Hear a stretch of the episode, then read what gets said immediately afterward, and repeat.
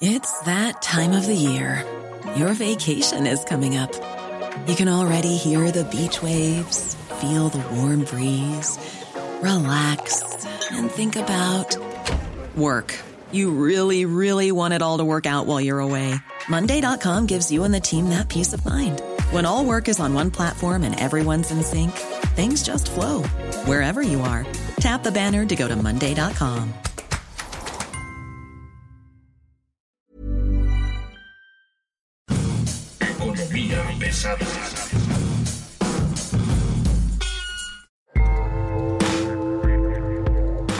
Señores, señores, bienvenidos. Esto es Economía Pesada. Mi nombre es Luis Carriles, arroba Luis Carrujos. Y hoy tenemos una invitada de lujo, Marta Citlali Ramos. ¿Cómo está? Líder de esta organización literal mexicana. Por supuesto, ella es, y usted la debe conocer, es este, ¿cómo decirlo sin que se oiga feo?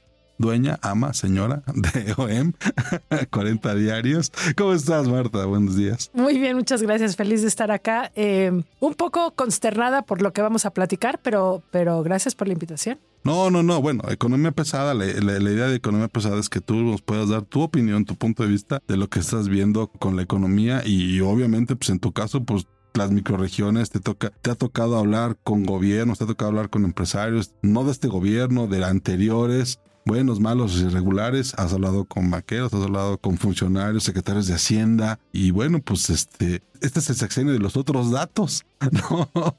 Tenemos un presidente desbordante de felicidad, a una candidata diciendo que estamos como nunca en la economía y, y- y el ticket, Y, y el ticket del súper, que es lo que estábamos platicando, que no coincide. ¿no? Este, pues dinos, o sea, yo, yo- a mí me gustaría empezar con esto. Los otros datos. ¿Por qué el gobierno, por qué esta 4T insiste en, primero, en tener un solo vocero, en un, tener un único vocero que parece que sabe todo, pero no lo sabe? Y segundo, que no tiene todos los datos reales en- a la mano y tiene que andar averiguando y entonces se arma más relajo y, y crea una narrativa o intentan crear una narrativa que lo que yo veo es generar como una bola de nieve que le va a reventar al que sigue, el que sea. Suponemos, es- es decir, llevamos cinco años suponiendo que la bola de nieve va a reventar el siguiente año y no revienta. Me imagino que al vocero te refieres al presidente de la República. Pues es el único que es habla. el único que habla, no hay, eh, no hay acceso, deben ustedes saberlo, que no hay acceso prácticamente a platicar con secretarios de Estado, mucho menos con funcionarios de, de nivel medio, porque así lo ha decidido desde la presidencia de la República, en la estrategia de comunicación. Y a mí me parece que es una de las, de las estrategias más retóricas que hemos tenido, que yo recuerde, ¿no? 50 años. Sí, fácil y este y que nos ha llevado a una confusión absoluta porque lo que nos pintan y lo que nosotros vivimos todos los días no coincide. Es decir, no coincide esta, esta cantaleta de vamos muy bien eh, cuando vemos lo que decíamos, el ticket del súper, cuando vemos cómo están subiendo eh, los impuestos, que están subiendo, tener todas estas palabras que no son a- a- aumentos, sino ajustes y demás. Si usted Ya le cuesta, sabíamos, ¿no? Ya lo- le- ya lo- si usted le cuesta más, es que subió. Si le cuesta menos, pues es que bajó. Ahí no hay, no hay gran ciencia, pero sigue complicándose absolutamente todo. Hablamos hoy aquí de economía, pero en materia de salud y de educación y todo eso es exactamente lo mismo. que también le pega a las cadenas. Digo, estamos hablando también de que las empresas y la competencia están, están por los suelos. Me parece que es el sexenio donde menos competencia ha habido y donde los precios evidentemente están moviendo más altos también por eso, ¿no? Por Bueno, es el sexenio donde hemos felicitado que la economía del país vaya también gracias a la remesa que no depende de la economía del país. Y que no necesariamente, este, y, y cada vez queda más claro, es dinero este sano.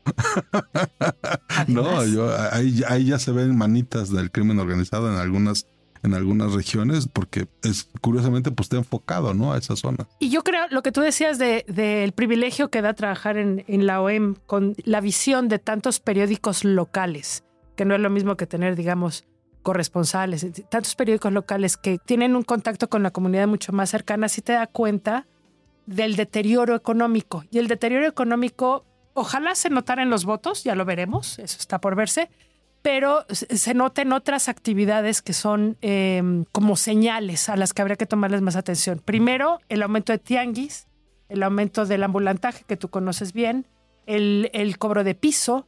Estos últimos eventos que hemos estado viendo de gente defendiéndose del cobro de piso, como lo vimos en el Estado de México hace como 10 días, más o menos, Sí, al- hace un par de semanas. eh, que terminó terrible. Eh, Y sigue. y no para, y que lo vimos nosotros cuando estuvimos en Chiapas recorriendo toda la zona, cuando el STLN advirtió de, de- estaban a punto de levantarse en armas de lo deteriorada que estaba la situación en el estado. Fuimos a Chiapas y pudimos ver este, no solamente la descarada venta de droga en las tienditas, sino del cobro de piso y el control del crimen organizado en varios de los municipios donde ya ni siquiera hay alcaldes. Eso evidentemente también te, te muestra un deterioro de la economía. Cuando tú tienes lo suficiente para pagar para el gasto, para la renta, para la hipoteca, para lo que tengas que pagar, no estás recurriendo a otras alternativas. Cuando empiezas a recurrir cada vez más, es porque evidentemente no tienes de dónde sacar dinero para sobrevivir. No digo que la gente dedicada al crimen organizado sea una santa, pero lejísimos de eso. Les Pero digo sí que digo, es capitalismo real. habla del deterioro al final del día. Lo que siempre ha dicho Macario Escatino, ¿no? Aquí no hay desempleo, porque no nos podemos dar el lujo. No, no, no. ¿No? El, desempleo es un lujo que México no se puede dar porque tienes que buscarle por algún lado. El, el- el desempleo es una actividad, ¿no? Que aquí este, que, que es productiva si, si sirve en el ocio, ¿no? Y aquí la verdad es de que la gente comienza a buscarse dos, tres, cuatro chambas, ¿no? En la mañana en el Uber, en la tarde en el Didi, eh, repartiendo, o, o, eh, el mercado informal, ¿no? Este mercado negro de cash, ¿no? Que también es, está, está muy alto. Hemos visto crecer el uso de efectivo de una manera impresionante. Cuando íbamos hacia el otro lado. Cuando, cuando íbamos hacia una bancarización, hacia un control y demás. Ahora, ¿por qué la narrativa? Este- esta idea de los otros datos, la verdad es que como periodistas, cuando lo empezamos a hablar, nos daba un poco risa, ¿no? Cuando empezó, ahorita ya no nos da risa. No. La verdad es que ahorita ya nos preocupa mucho porque justo lo que tú dices, solo hay un vocero y solo hay una explicación. Y cualquiera que se oponga o quiera eh, contraponer los datos que se dicen en, en esa, en ese espacio privilegiado que es la mañanera, eh, pues se convierte en el enemigo público número uno. Y el contraataque es personal. Y eso ya no está bien. Digo, lo hablamos este, desde el lado de los medios, lo acabamos de ver con, con Ciro hace unos días y lo seguiremos viendo con demás compañeros. Raúl Samarripa. Samarripa también, y lo seguiremos viendo. Y nos pone en riesgo, y lo hemos dicho muchas veces, y es parte de la profesión y es parte del oficio. Pero no solo con nosotros. Es decir, es con los expertos, es con las ONGs, es con los analistas, es con los investigadores de universidades, es con todo el mundo que no esté de acuerdo con una narrativa que es errónea, porque está llena de verdades a medias o de mentiras Verdades- verdaderas. ver- verdades a medias, exageraciones, huecos. Mira, hay, un dato que, que me, me da mucha. Bueno, hay varios datos, pero hay dos cosas que me tienen con los pelos de punta. Es la candidata del partido oficialista de Morena, Carlos Sheinbaum, presumiendo que somos la, la economía número 14 del mundo y que avanzamos cuatro lugares en ese lugar. Oye, qué bien, ¿no? Sí. Este, perdón, pero en 2018 éramos la número 15. ¿En qué momento pasamos de ser 15 a 18 y nos estamos regresando? La única explicación que hay real es que es un crecimiento inercial de la economía. Está creciendo la economía porque crece el, el- el modelo demográfico, porque crece el consumo, porque crece el, el modelo de cash, porque las importaciones en negro, porque todo esto que está ocurriendo, esta economía, esta idea de que el desempleo es un, es un lujo que no nos podemos dar, que es real, sigue funcionando. Eso es por un lado. Y por el otro, el precio de la gasolina, dijo el presidente, y, es sensacional. Que se acaban los gasolinazos, pum, gasolina, 28 pesos. No, no es cierto. Y empiezan a aparecer los datos. Y entonces el presidente, no, no, no hay ningún precio de gasolina de 28. O no es cierto, a 32. Estaría a 35. Y yo, espéreme, señor, pues, si estábamos en 28 y ahora dice que 35. Ahora, el, el tema, el tema mucho es el contexto, ¿no? Es decir, lo que tú dices, sí estamos presumiendo que somos la, la economía 13, pero pues sí, pero ¿qué hay alrededor? No es tampoco un gran logro. Eh, no, mucho- porque éramos la 15, ¿verdad?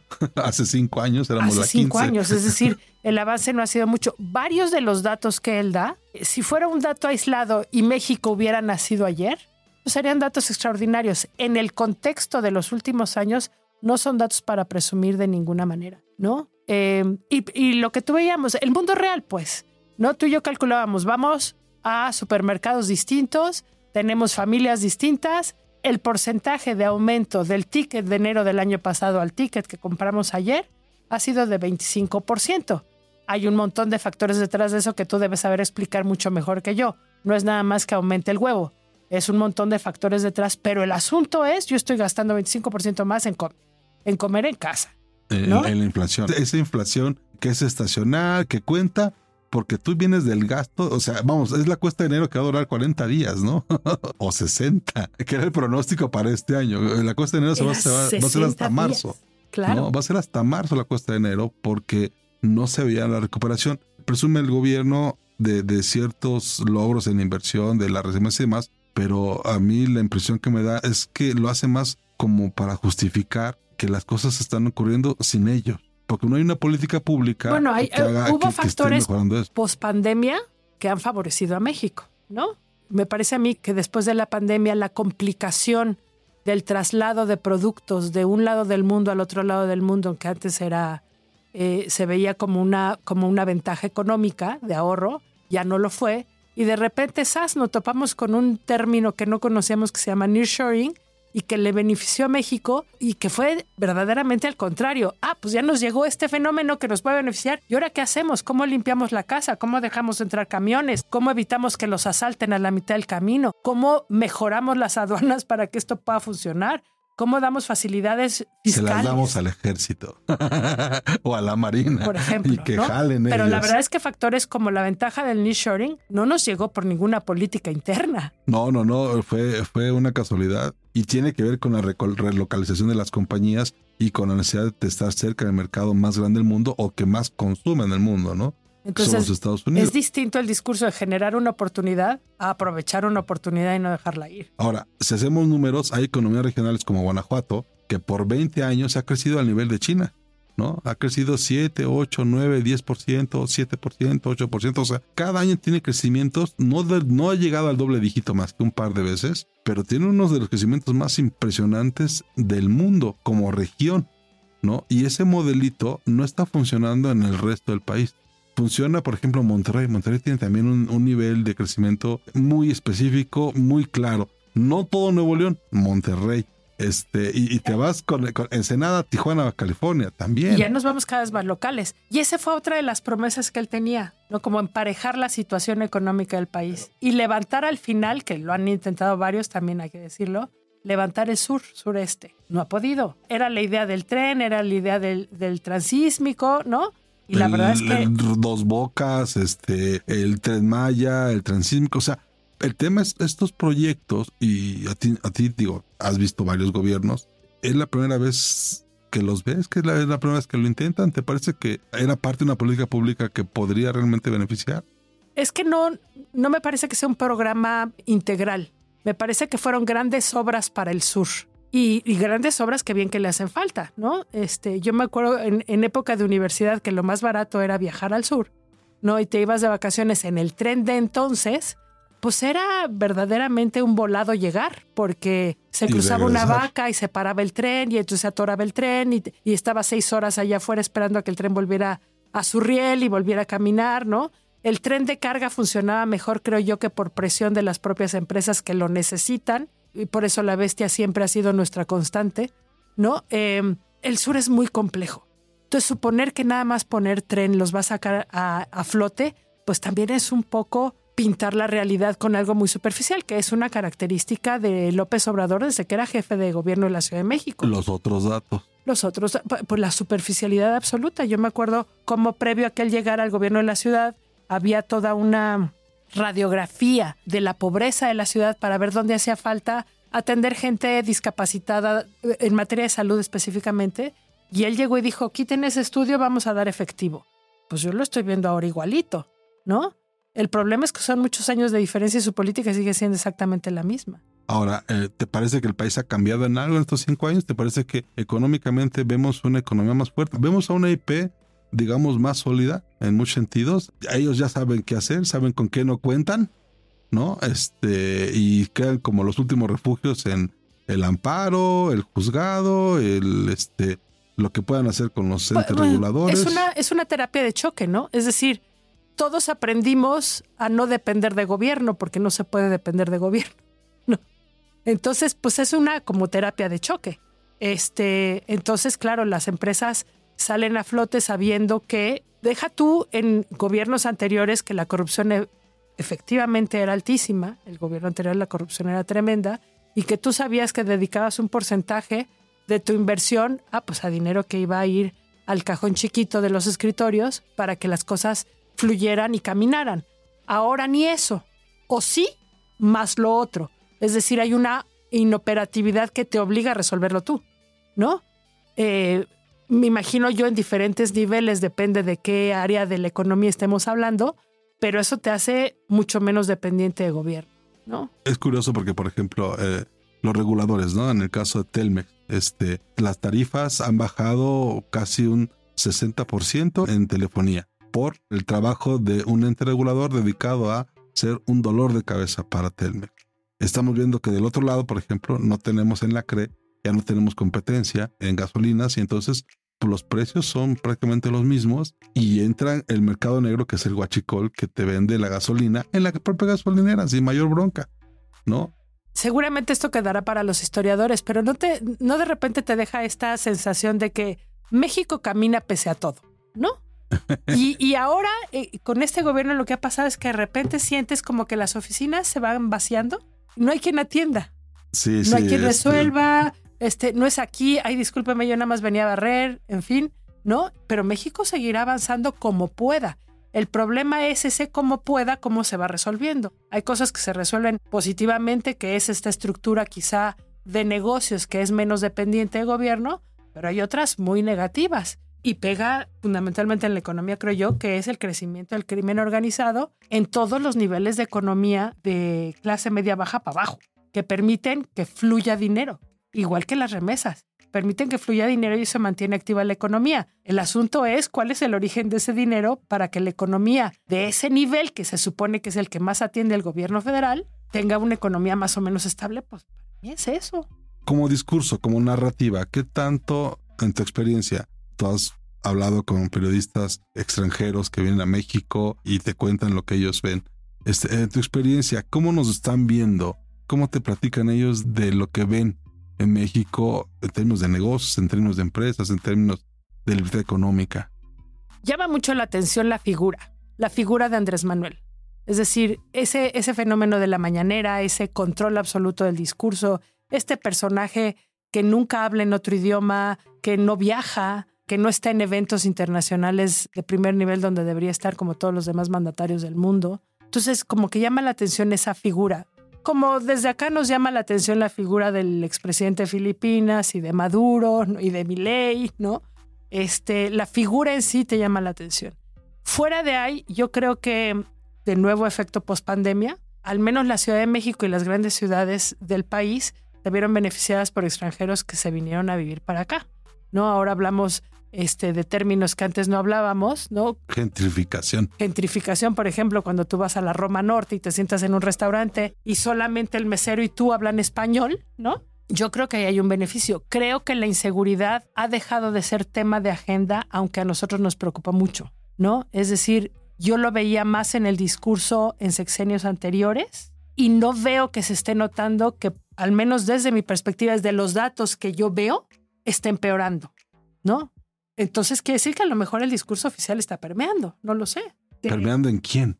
Permeando en la, en la percepción general del país. Ahora, de todas maneras, nosotros seguimos siendo en estos eventos internacionales de periodistas los que ponemos la nota roja eternamente. Hoy hay guerras, pero en países no en guerra, oficialmente no en guerra, seguimos siendo los que damos la nota roja en el número de periodistas asesinados. 2022 fue espantoso para el medio, este 23 ya no tanto, siempre damos esa nota. Entonces, la gente tiene una visión muy confusa de México porque no habla de inseguridad, pero sí habla de periodistas asesinados, pues entonces, ¿cómo por dónde viene el asunto? ¿Cómo, funciona? Sí, o sea, ¿cómo, ¿cómo ligas una cosa con la otra? Sí, porque normalmente el tema de las libertades civiles viene con el tema de las libertades económicas y viene con el tema de las libertades democráticas. Así ¿no? es. Es como, es como este eh, triunvirato ¿no? de los liberales y resulta que este, este gobierno se asume liberal, pero esas tres cosas pues no, no está como muy a favor de las tres. No, sin embargo creo que ve benéfico no pisarlas descaradamente, ¿no? Es decir, no somos El Salvador, no somos Irán, no somos Filipinas, no somos Corea del Norte, ¿no? No somos China. Todavía tenemos mucha libertad para movernos aunque no les guste. Es percepción absolutamente personal, pero creo que miden lo negativo de ir en contra de ese discurso, ¿no? El discurso sigue siendo aquí no se censura a nadie y aquí puede hablar quien quiera, ¿no? Pero yo desde la tribuna mayor también y te voy a ofender a ti, te voy a ofender a ti, te voy a ofender a ti, porque lo que él hace no es demostrar que, o sea, este ejercicio de quién es quién en las noticias no corrige información. Yo, a mí no me ha tocado al menos una vez que corrigiera un error. No corrige datos. No, no, no. Critica el ejercicio periodístico. Y diatriba contra ellos, o sea. Pero no corrige, que era para lo que se hacía. Tanto están mintiendo los medios, ¿no? Que nosotros los vamos a corregir. Nunca encontraron nada que corregir. Luego entonces lo único que sí ratificaron fue el término de los otros datos, porque ellos están dando datos que no son 100% ciertos, o para usar sus propias frases, es verdad, pero se exagera. Oye, a ver, yo quisiera ir cerrando esto con dos cosas. Uno, en la mente de negocios, ¿tú cómo ves, y es de nuevo, hablas con directores, todo el tiempo estás en contacto con ellos, ¿cuál es el mente de negocios para este 2024? Estamos hablando de un año electoral, estamos hablando de un año de definiciones políticas, económicas, sociales. Estamos hablando de un año que este, en mucho sentido está esperado por muchos, ¿no? Y con candidatos ya echados para adelante, este, de una manera eh, increíblemente, digo, el proceso se adelantó muchísimo. ¿No? Otro discurso es de Palacio, ¿no? Este rollo de adelantar tanto el proceso fue una presión desde Palacio de cómo manejaron ellos la elección de sus propios candidatos.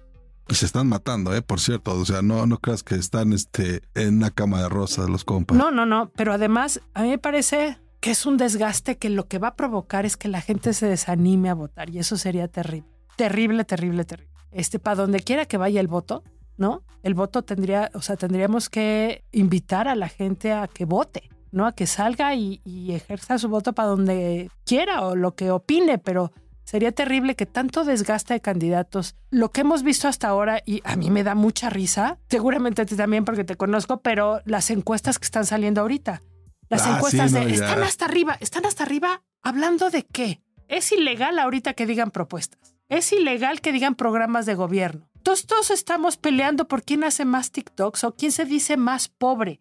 Que eso es un discurso terrible también. Porque pareciera que ser pobre es un valor agregado para ser un buen presidente.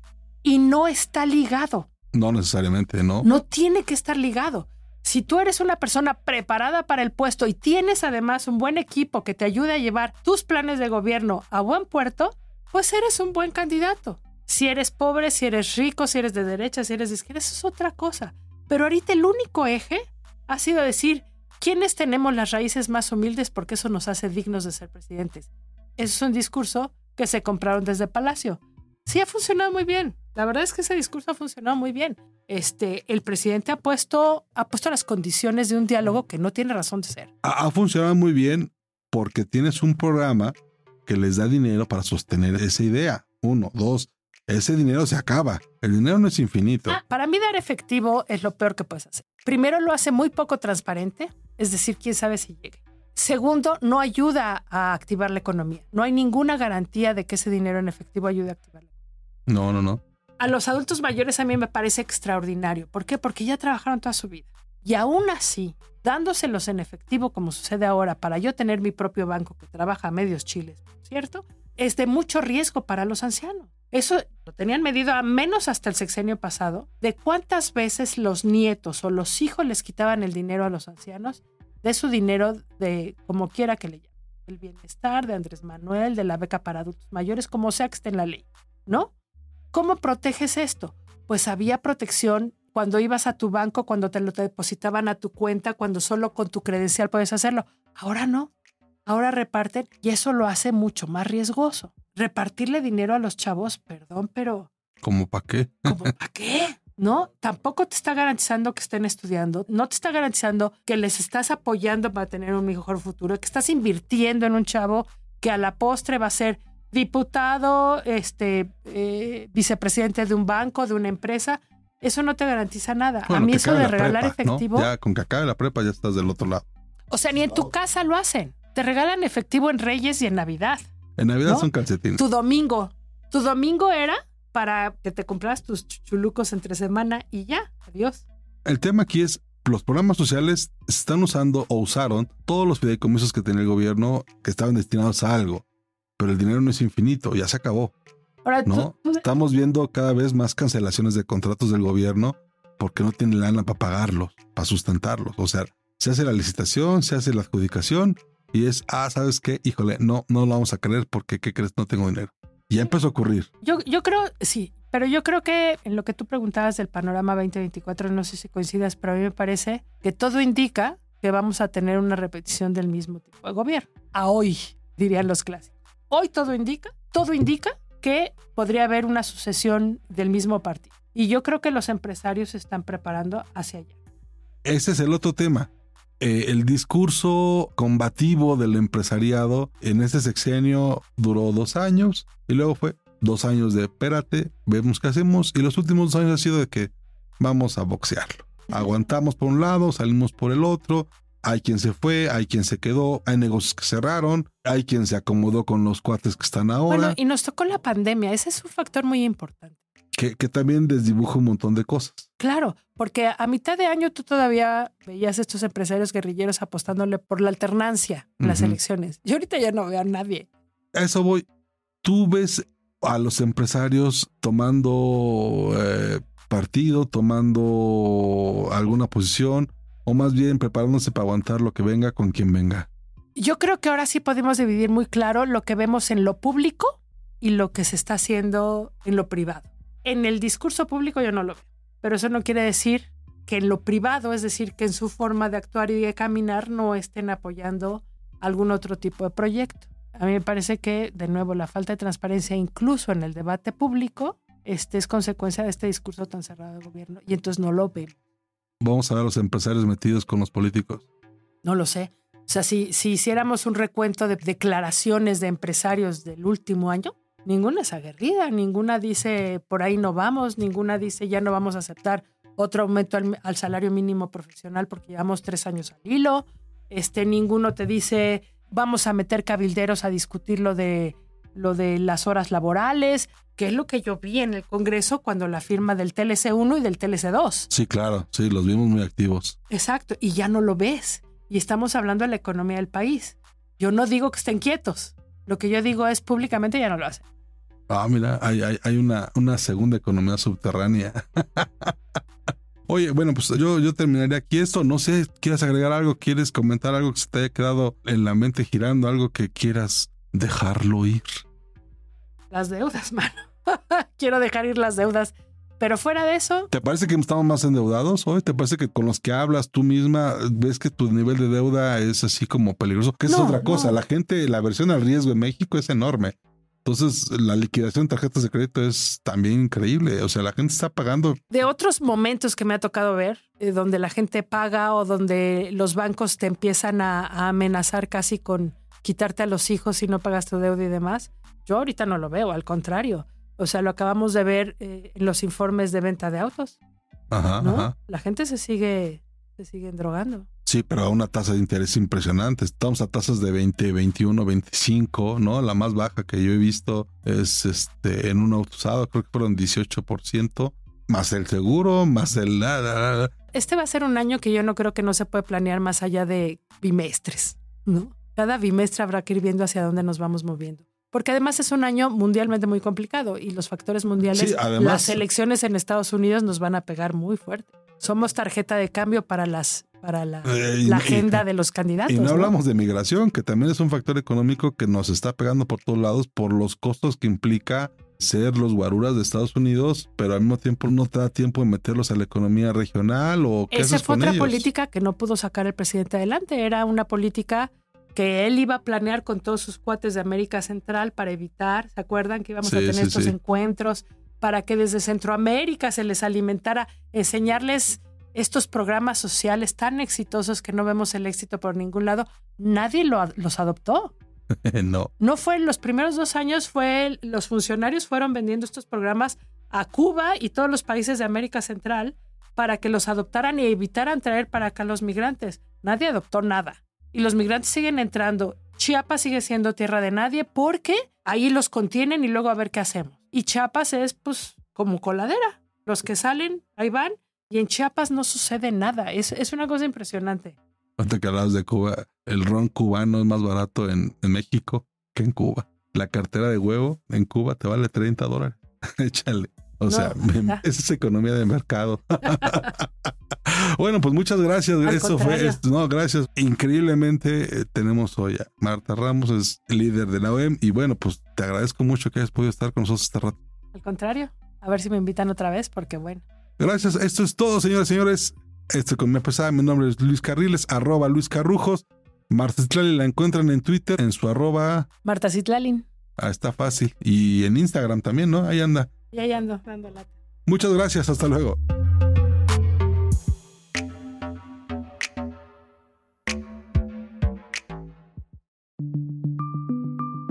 Esta es una producción de la Organización Editorial Mexicana.